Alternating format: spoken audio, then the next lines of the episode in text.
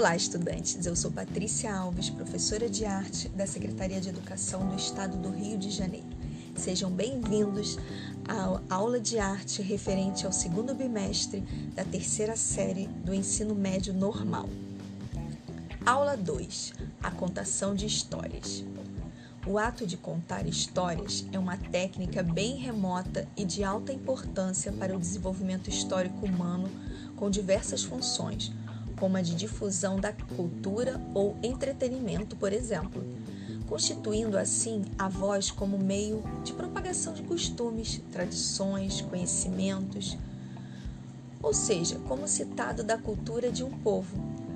Neste cenário, quando pensamos em contação de história na escola, tal prática possui uma relevante função no processo de ensino e aprendizagem sendo possível utilizar esta prática de diferentes maneiras, dependendo da faixa etária, para despertar a criatividade, seja ouvindo, criando, ilustrando, representando ou refletindo.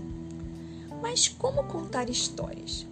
As histórias na educação infantil são fundamentais na formação educacional da criança, em especial no início da escolaridade. Para o desenvolvimento de tal atividade, deve ocorrer todo um planejamento, pois se trata de um momento mágico que a criança irá vivenciar e absorver algo que venha a identificar com ela naquele instante. Para ser considerada uma atividade tão importante na educação infantil, sugerimos aos professores que lidam com crianças dessa fase algumas orientações que poderão beneficiar e, consequentemente, propiciar o desenvolvimento contínuo da criança no desenvolvimento da linguagem. Primeiro, contar história, histórias diariamente. Segundo, as histórias podem ser repetidas dependendo do interesse dos alunos. Alguns critérios podem ser seguidos, como livros com poucos textos, linguagem simples, maior número de ilustrações, sendo essas grandes e sugestivas e que satisfaçam o desejo dos alunos. 4. Baseando em informações passadas por pais em relação ao aluno, buscar histórias que venham ajudar a resolver um problema em questão. Por exemplo, se uma criança recusa comer verduras em casa, selecione um tema voltado para a importância dos alimentos, de forma que a criança se identifique e o professor ajude a família. 5. Ao planejar o momento de contar histórias, determinados aspectos são fundamentais e devem ser analisados. Por exemplo, o local. As histórias não devem ser contadas apenas dentro da sala de aula. Pelo contrário, ambientes diferenciados tornam o momento mais agradável, como o pátio, a quadra, o jardim, sentado nos degraus, entre outros lugares. Posição: os alunos devem estar numa posição confortável e a professora deve ficar em uma posição que permita a todos os alunos a visualização do livro e sua dramatização. Apresentação da história.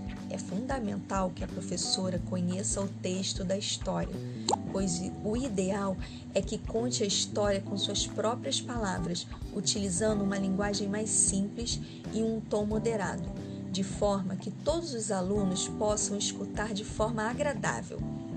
Horário: não deve existir um horário estipulado para o momento da história. Deve acontecer de acordo com a necessidade e até mesmo de forma surpreendente para o aluno. Conforme uma situação ocorrida no ambiente, o professor poderá utilizar certa história que encaixe naquele instante, de forma que venha contribuir na resolução e amadurecimento da criança. Motivação: cabe ao professor deixar como suspense a história ser contada, de forma que venha despertar a curiosidade em seus alunos, bem como a motivação do momento. Agora é a sua vez. Escolha uma história e pense numa atividade para realizar com os alunos. Por exemplo, criar um cenário baseado nessa história. Aceitam um desafio? Espero que sim. Pesquisem, pesquisem na internet, em livros, se aprimorem Eu vou ficando por aqui. Um grande abraço a todos.